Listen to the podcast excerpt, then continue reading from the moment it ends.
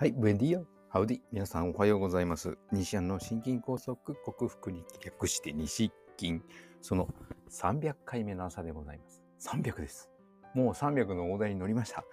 いやー、すごいですね。300回続いてますね。まあ、あの、連続で300日続いたというわけではなかったですけども、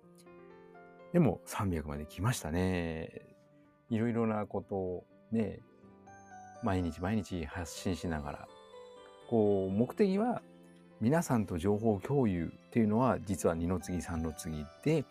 自分のために、自分のこの症状を克服するために、勉強を、新しい情報を収集し続けるにはどうしたらいいかというのを念頭に置くと、やはり毎日こうやって配信するということを義務づけて勉強する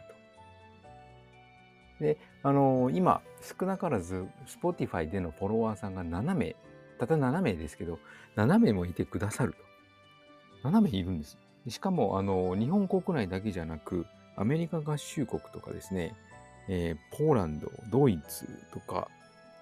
他の国々でも一応聞かれているようなんですね。もちろん、あの、そこにお住まいの日本の方だと思うんです。こうやって日本語で、えー発信しておるので、ネザーランドもだ。はい、スウェーデンかな？シンガポール、ケニア、スペイン、オーストラリア、なんとペルー、嬉しいことにペルーにもいらっしゃるという、ペルー在住のだった身としては嬉しい限りです。タイランド、ジャマイカも。はい。まあ、数は少ないと思うんですけども、まあ、聞いてくださってる方がいる。ので、そうなると、やはりこう、あ、あいつ途中でやめやがったなんていう、少し世間体を考えるようにして、やめやがったと思われないように、こう、情報発信をすると。まだまだ皆さんからのご意見など来ないんですけども、そういうふうにシステマチックにすることで勉強を続けるんじゃないかと思い、これもキングコング西野さんのその考え方を踏襲しているんですけども、そうすれば300回まで来ました。何年続くかわかりませんが、まだまだこう勉強したいこと、読みたい本、そして情報発信したいことっていうのがありますので、まだまだ続けられるのではないかと思っております。さあ、365回までもう少し頑張っていきましょう。今日もよろしくお願いします。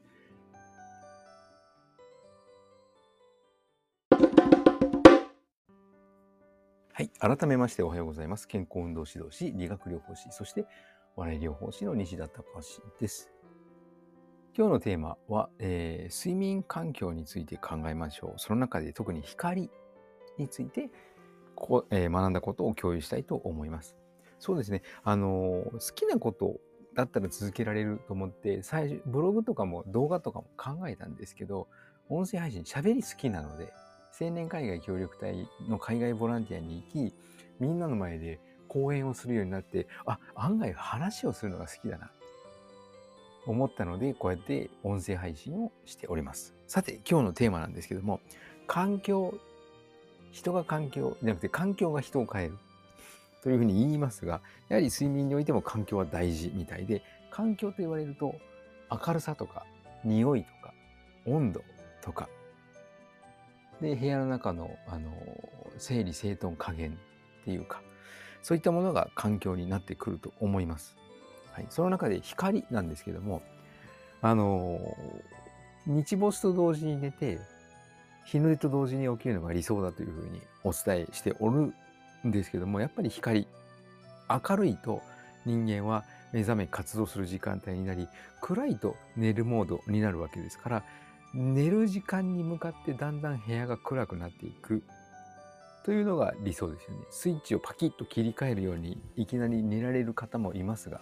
なかなか、はい、そういうわけにもいかないでしょうから、寝る2時間前ぐらいは少し落ち着いた感じの明るさの部屋にいる。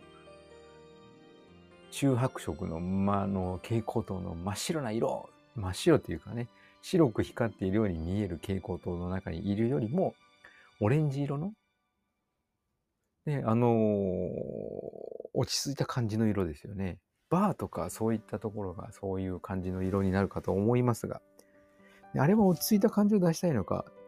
ああいうところは長くいてほしいので、えーゆっくりした時間を過ごせるように落ち着いた感じの色にしているのじゃないかと思いますけれども、逆にえー、回転を早く、お客さんの回転を早くしたいところっていうのは想像しくしてますよね。居酒屋さんなんてそうかもしれません。とか、あとは食事をするところ、BGM が異常に大きかったり、はい、ちょっと想像しい音楽が流れていたりとか、そうなのかもしれませんね。じゃあ寝ることに関してなんですけども、だいたい9時ぐらいから寝るためのホルモン、メラトニンというのが分泌しされ始めて、あの人間眠たくなるのでで光があまり明るすぎるとその眠りを誘発するメラトニンの分泌は抑制されるんですね。だから自分の目標寝る時間に向かって、まあ、大体9時から12時ぐらいまでの間自分は昨日ちょっとあの YouTube を見てて夜更かししてしまったので11時半になってしまいましたが10時半を目標に寝るようにしておりますので子供たちが寝る9時頃から大体ちょっと薄暗いところでもうスマホとかそういったものは使わずにと言いつつ YouTube 見てるんですけどもはい、えー、落ち着いた感じの部屋で少しリラックスして自然に眠っていくというのがいいのかもしれません。はい。なかなかできることではないですけどね。なんか今、あのー、スマホでコントロールできるというスマート電球っていうのもあるようですし、そうやって少しずつ少しずつ時間経過ごとにあの明るさを抑えていくということを工夫するのもいいですし原始的な手段で言うとまああの部屋を移るここは書籍書斎にして仕事が終わ仕事をさっさと終えて1時間ぐらいはその、えー、暖色の色の部屋で蛍光灯で蛍光灯じゃないです電球での部屋で過ごし、もしくはその暖色の色の、えー、電球がない方は、サングラスみたいなのをかけて、わざと自分だけこの暗い部屋にいると錯覚させるのもいいみたいです。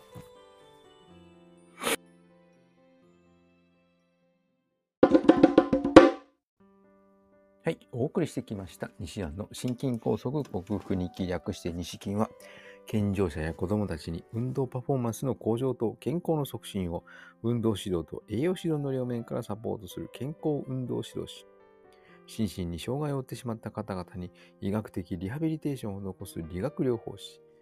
そして、癒しの環境を提供し、安心安全なほっこりした笑いを引き出して、平和をもたらす笑い療法士として活動する私、西田隆が、えー、おそらくシェディング被害ねコロナワクチン接種を複数回接種した方々に囲まれて仕事をしているというそういった職場環境によって自分が被ってしまったというか発症してしまったというかシェディング被害ワクチン接種後症候群と呼ばれるそういった後遺症にも似た症状。自分の場合は心臓周りの違和感と今はちょっと高血圧でも血圧だいぶ下がってきました上が150代でそれ以上はなかなか出なくなってきましたね下は90、100は割るようになってきました。脈は70。で、まあ、いい感じかなと思っております。それを、えー、手術や薬で何とかするのではなく、オーソモレキュラー分子整合栄養学と呼ばれる栄養療法にて、食べ物とサプリメントで必要十二分な栄養を補給して、ホメオスターシスという生命が自分の命を自分で守ろうとするその力を正常化させて、自己治癒力、自己免疫力を最大限に引き出して、